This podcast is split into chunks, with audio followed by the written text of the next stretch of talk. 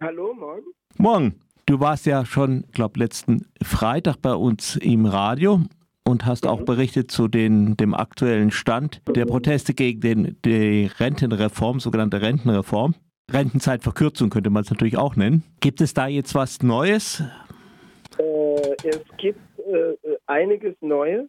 Ich würde mal sagen, das erste Element ist, dass heute der 12. Streik, Aktionsprotesttag in Folge stattfindet. Äh, das zweite allerdings ist, dass sich am morgigen Freitag, den 14. April, voraussichtlich entscheiden wird, ob die Reform auf, jurist, auf juristischem Wege durchgewunken wird oder nicht. Das Urteil des französischen Verfassungsgerichts ist für den morgigen Nachmittag. Freitagnachmittag angekündigt. Ähm, falls das Verfassungsgericht das Gesetz kassiert und sei es aus verfahrensrechtlichen Gründen, etwa dem Rückgriff auf äh, den Trick, das als Haushaltsgesetz zu deklarieren hm. äh, und um damit die Beratungszeit im Parlament zu verkürzen. Also sollte das Verfassungsgericht die Reform kassieren, dann ist natürlich das Kräftemessen insofern vorbei, als die sogenannte Reform dann vom Tisch ist. Äh, die Frage wird sich anders stellen, falls die Reform nur teilweise kassiert wird. Es ist gut möglich, dass die Reform durch teilweise Zensur aus juristischen Gründen sogar noch radikalisiert wird, was die politische Frage nochmal anders stellen würde. Es gilt etwa als denkbar. Es sind natürlich alles Hypothesen, über die diskutiert, debattiert und äh, spekuliert wird. Ich hätte jetzt beinahe gesagt schwadroniert, bei manchen auch schwadroniert. Ähm, eine Möglichkeit, die in der Öffentlichkeit eruiert wird, ist, dass das Verfassungsgericht fachfremde Themen, die nicht das Gesetz zur Rente und äh, zum Haushalt, also zu budgetpolitischen Fragen zur Rentenkasse gehört, dass solche Sachen rausgenommen werden. Dazu würde etwa der Seniorenbeschäftigungsindex gehören. Das Gesetz führt also als angebliches soziales Zugeständnis eine, ein statistisches Messinstrument ein, das dazu dienen soll, Seniorendiskriminierung auf dem Arbeitsmarkt äh, nachzuweisen und Unternehmen dann eben anhalten zu können, äh, Menschen über 55 oder in manchen Bereichen über 50 doch zu beschäftigen und nicht vorzeitig zu kündigen, äh, um sie vom, äh, vom Arbeitsmarkt oder jedenfalls aus dem Unternehmen rauszukicken, weil sie als unproduktiv gelten. Als Zugeständnis an die Gewerkschaften wurde an das die Gewerkschaften allerdings nicht glaubten, wurde dieses Messinstrument eingeführt, um zu sagen, wir ähm, weisen also nach, wenn Unternehmen sich da schlecht verhalten und äh, setzen deswegen den Missstand ein Ende, der dar darin besteht, dass die Menschen zwar länger arbeiten sollen, aber in Wirklichkeit länger arbeitslos bleiben und ohne Einkommen bleiben oder nur mit Ersatz, nur mit Einkommensersatz bleiben, also in Armut äh, gefangen bleiben.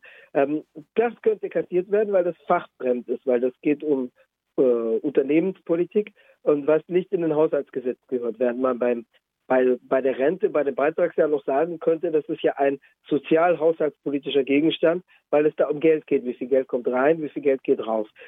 Das würde die Reform allerdings noch radikalisieren, weil, ich habe jetzt nur ein Beispiel gegeben, es gibt zwei, drei Ansatzpunkte, wo man sagen könnte, wenn die Sachen rausgekickt werden, dann ist die Reform aber noch radikaler, in Anführungszeichen, weil sozialpolitische Zugeständnisse rausgenommen werden. Hm, denkbar ist auch, dass das Verfassungsgericht zwar die Reform durchwinkt und äh, abnickt, aber gleichzeitig äh, das Referendum, äh, die Volksinitiative für ein Referendum billigt die muss auch vom Verfassungsgericht genehmigt oder zumindest als Recht, als verfassungsgemäß ähm, bezeichnet werden. Es gibt ja äh, jetzt von mehrerer Seite, von mehreren Oppositionsparteien und Gewerkschaften eine Initiative für Unterschriften sammeln für eine Volksinitiative. Da müsste dann ab einem Jahr äh, oder in einem Jahr, ab jetzt, äh, müssten Unterschriften gesammelt werden.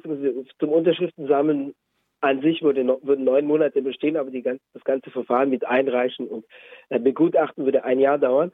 Also innerhalb eines Jahres müssten die Unterschriften von zehn Prozent des Wahlkörpers, also der stimmberechtigten Bevölkerung, das sind über viereinhalb Millionen, beigebracht werden.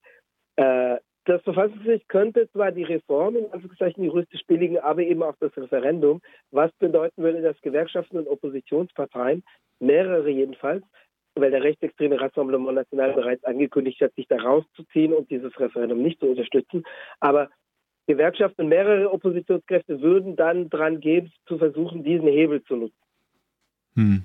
Jetzt äh, sehe ich da schon, je nach, äh, dass es eine relativ breite Spanne von Möglichkeiten gibt, die auch äh, einiges politisch bedeuten werden. Äh, aber gut, wir haben dieses, dieses Urteil noch nicht. Wie soll es jetzt überhaupt weitergehen? Macron hat sich ja, ähm, die Rentenreform war ja ein lange äh, von ihm vorangetragenes Projekt. Äh, was will er eigentlich in seinen letzten vier Jahren Amtszeit, äh, zweites Mal darf er ja nicht, noch machen? Was hat er denn vor? Das ist eine gute Frage. Also sein eigener Anspruch würde natürlich lauten, ich will weiterhin meinem Land nützlich sein, also von ihm aus betrachtet und von, von den Eliten aus betrachtet und weiterhin, Anführungszeichen, aufreformieren. Ich habe also auch diesen, würde er sagen, ich, Anführungszeichen auf, ich habe diesen Elan nicht verloren. Gleichzeitig kann man dann natürlich einwenden, dass äh, die jetzige Auseinandersetzung Spuren hinterlässt, weil er natürlich tatsächlich persönlichen Hass hervorruft als Figur. Mhm. Das hat man schon in seiner ersten Amtszeit beobachten können, rund um die Gelbwesten. Also da gab es zum Teil auch wirklich irrationalen Hass, der ganz konkret auf seine Person bezogen war und nicht mehr Systemkritik betrieb oder mhm. Strukturenkritik, sondern wirklich auf ihn bezogen war.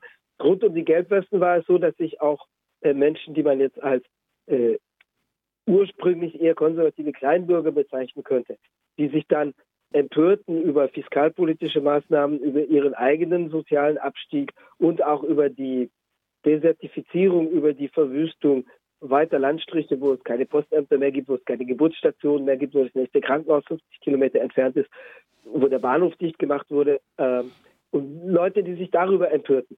Da gab es, gab es dann den Ansatz, dass Leute sich sagten, aber für mich ist doch eigentlich die bürgerliche Demokratie etwas, wo ich, Anführungszeichen, auch als Bürger gehört werde und wo die Politiker mir folgen. Ich wähle ja und die sind zu meinem Dienste da. Und wo die Leute bis vorgestern glaubten, dass das so funktioniert. Und dann entdecken sie, jetzt stellen sie aber mal Forderungen und werden politisch aktiv, was wir noch nie waren. Und da ist einer gegenüber, der hört uns nicht zu. Und die dann aber nicht zur Erkenntnis kamen, ja, das System funktioniert so und die parlamentarische Demokratie im bürgerlich-kapitalistischen Rahmen, die steht ebenso nur im Buch. Das wäre ja eine Schlussfolgerung, die man ziehen könnte, sondern da gab es dann Leute, die die Schlussfolgerung zogen, so funktioniert parlamentarische Demokratie wirklich, aber in dem Fall funktioniert sie eben nicht, weil er ein böser Typ ganz oben sitzt. Das heißt, es gab schon vorher, schon während seiner ersten Amtszeit, in, nicht in der Mehrheit der Bevölkerung, die Mehrheit hat ihn ja wiedergewählt, zumindest die Mehrheit der Wahlteilnehmenden, auch wenn das eine Minderheit der Bevölkerung darstellt und auch wenn viele Wahlteilnehmende, Teilnehmer, Teilnehmerinnen in Wirklichkeit nur wählten, um Marine Le Pen als noch schlimmere Option hm. zu verhindern, aber nicht in der Gesamt, nicht in der Mehrheit, aber in doch relativ relevanten Teilen der Bevölkerung gibt es persönlichen Hass. Das hat sich verbreitet, das sitzt tief und das wird nicht weggehen. Ähm, das ist eine Mischung aus zum Teil auch reaktionärem oder irrationalem oder personifizierendem Hass, was man jetzt wenn man es auf ein Schlagwort bringen will, auch ein abgenutztes Schlagwort als verkürzte Politikkritik oder verkürzte, sehr verkürzte Kapitalismuskritik, hm. wenn es denn diesen Namen verdient, bezeichnen könnte. Aber es gibt auch begründeten äh, sozialen Hass, weil er natürlich diese Politik personifiziert. Also da kommen mehrere sozusagen Abneigungspotenziale zusammen. Das heißt, das kann tatsächlich dafür sorgen, dass er nichts mehr anfassen kann, ohne dass sich eine Fronde, eine Front von äh, Widerständen dagegen regt. Das war die Situation von Alain Juppé, Premierminister in den Jahren 1995 bis 1997, der damals an seinem Versuch der Durchsetzung einer regressiven Rentenreform scheiterte. Die wurde damals durch Streiks, durch Massenstreiks in den öffentlichen Diensten verhindert, im Dezember 1995. Die Streiks begannen am 24. November 1995 und der konnte nichts mehr anfassen.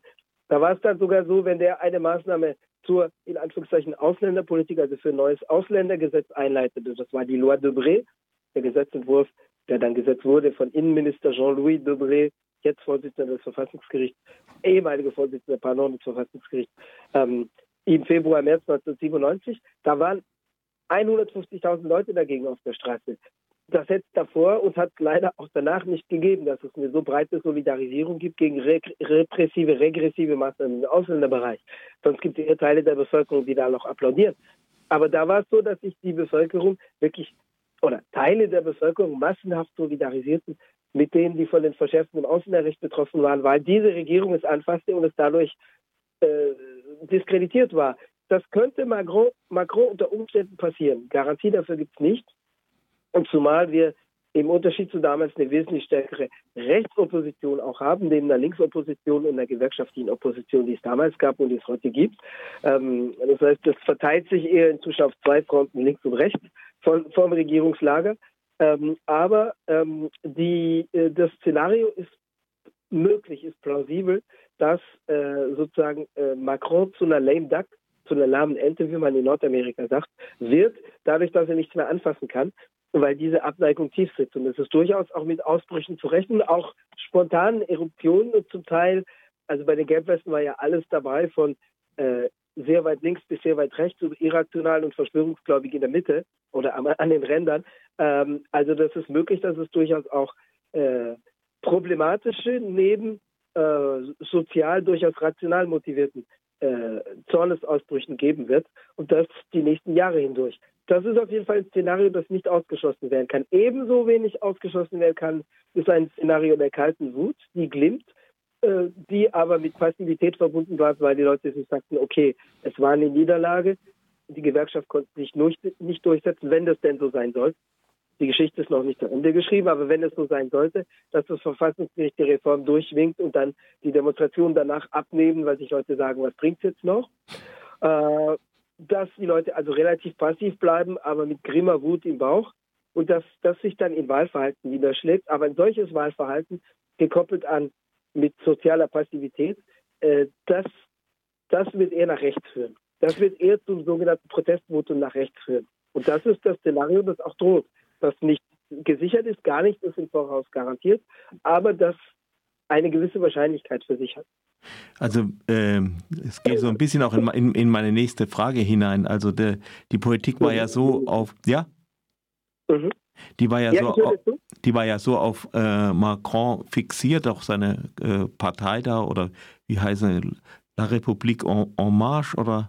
Nicht mehr, die heißt inzwischen ja. Renaissance. Die hieß La République en Marche und heißt jetzt Renaissance. Renaissance, schön. Mhm. Ähm, ja, äh, äh, völlig auf seine Person äh, fixiert. Es gibt, es gibt die Rechten, äh, Le Pen, es gibt noch den Herrn Seymour und so weiter. Die stehen einfach irgendwie Gewehr bei Fuß. Ähm, ja, wenn, wenn äh, Macron ausfällt und der fällt ja, also man jetzt vielleicht als lame duck sofort, mehr oder weniger, aber auf jeden Fall in vier Jahren. Ähm, was ist dann außer der Rechten überhaupt noch da? Also jetzt von außen mal gefragt. Naja, also es gibt ja schon eine Linksopposition, wie immer, die es dann inhaltlich bewertet. Äh, es gibt die radikale Linke, die aber wahlpolitisch marginal bleibt. Also in Vorwahlumfragen steht die radikale Linke, also links von den Parlamentsparteien bei 1%. Da stand sie auch vorher. Ähm, also das heißt, sie ist schon auf der Straße und in den sozialen Bewegungen und in den Gewerkschaften präsent. Das schlägt sich aber nicht wahlpolitisch nieder. Aber es gibt an institutionalisierten Linksparteien, gut, es gibt die KP, die, sagen wir mal, trotz ihres Namens, französische kommunistische Partei, sehr ins System eingebunden ist. Also ihr Chef Fabien Roussel äh, wurde gerade auf dem Parteitag am vorigen Wochenende in Marseille mit 80 Prozent der Delegierten, äh, der Delegierten Stimmen im Amt bestätigt und hat Mélenchon, den Chef der linkspopulistischen größten Wahlplattform von rechts kritisiert. Also Roussel sagt, man muss mit den rechten Sozialdemokraten im Geschäft bleiben und darf die jetzt nicht von links unter Druck setzen. Also die KP positioniert sich eher auf dem rechten Flügel dessen, was als linkes Spektrum gilt, als parlamentarisches linkes Spektrum. Ähm, die, der KP fällt auch nichts mehr ein, außer zu sagen, ja, die Regierung verhindert ja diese Gewalt bei den Ja, aber das, Entschuldigung, das, das, das meine ich, meine ich ja auch irgendwo. Es gibt irgendwie keine mhm. konstruktive Politik, auch keine, irgendwie sehe ich keine Politik, die mhm. äh, irgendwie noch eine, eine konstruktiv sein könnte oder eine Mehrheit beschaffen. Also die äh, auf der Linken, sagen wir mal, die aussichtsreichste, aber selber auch in der Krise steckende äh, Wahlplattform ist La France Insoumise, äh, die, sagen wir mal, äh, auf der Linken des Linksparteienspektrums eingesiedelt ist, weil auf deren Rechten hast du die frühere Regierungssozialdemokratie, aber auch die KP, die sich rechts der Wahlplattform Mélenchons ansiedelt, deutlich, eher als institutionalisierte Partei bis zum Schluss durchgedacht institutionalisiert. Mélenchons Partei steckt aber auch in der Krise. Äh, sie hatte ja einen wahlpolitischen Erfolg durch die äh, über 20 Prozent bei der, bei der Präsidentschaftswahl mhm im Juni, im, im April pardon, 2022 und dann den doch relativen, aber deutlichen Wahlerfolg bei den Parlamentswahlen im Juni 2022, auch wenn es nicht für eine Mehrheit reichte. Ähm, aber diese Wahlplattform steckt in der Krise. Erstens, Mélenchon kann nicht glaubwürdig ein viertes Mal antreten, weil das vierte Mal wäre das Mal zu viel. Er hat mhm. schon dreimal kandidiert, 2012, 17 und 22. Zweitens, er hatte versucht, einen Nachfolger aufzubauen, den jungen Abgeordneten Adria Catenas. Er wurde im Dezember 2022 wegen ehelicher Gewalt im Zusammenhang mit, der, mit, der, mit dem schwierigen Scheidungsprozess zu vier Monaten auf Bewährung verurteilt. Da wurde gest, vorgestern, die, also er war für, für vier Monate, weil er vier Monate auf Bewährung äh, bekommen hatte vom Gericht, für vier Monate von der Fraktion suspendiert, wurde vorgestern durch die Parlamentsfraktion wieder aufgenommen. Dagegen gibt es jetzt Kritik, sagen wir mal zum Teil ehrliche Kritik von Feministinnen, aber es gibt auch viel instrumentalisierte Kritik. Also die Rechtssozialdemokraten hacken jetzt wegen mangelnden Feminismus auf La France Insoumise äh, rum. Das ist natürlich durch, durchsichtige Manöver.